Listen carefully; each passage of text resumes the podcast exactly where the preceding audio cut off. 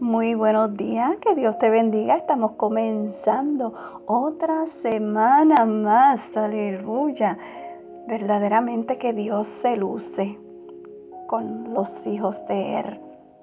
Se luce pero bien lucido en permitirnos comenzar otra semana más. Así que dale gracias al Señor por ese regalo de volver a comenzar otra semana y disfrutar de ella y de todas sus bendiciones. Amén.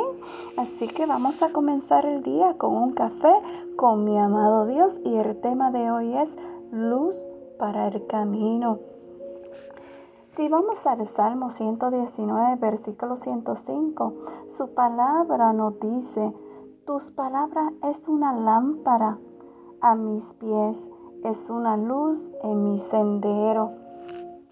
No es lo mismo caminar a tientas porque no alcanza a ver el camino que caminar con luz y poder ver y saber hacia dónde te diriges. ¿Sabes? Caminar sin luz en medio de la oscuridad nos garantiza una caída segura. Podemos tropezar, caer, y al levantarnos quizá perdernos y todo porque no podemos ver.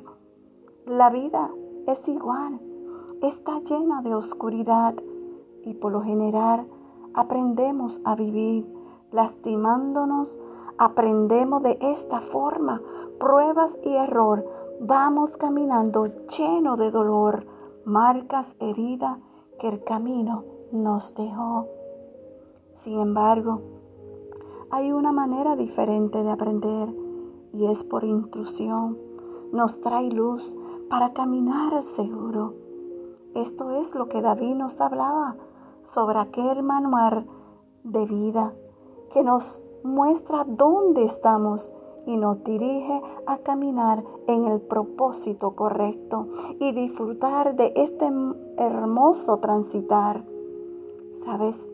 Ese consejo, ese manual se llama la palabra de Dios. Hoy puede desecharlo o hacer un pare y tomar el consejo de Dios, el cual es la luz a tus pies y lumbrera a todos tus caminos. Tú decides. Amén.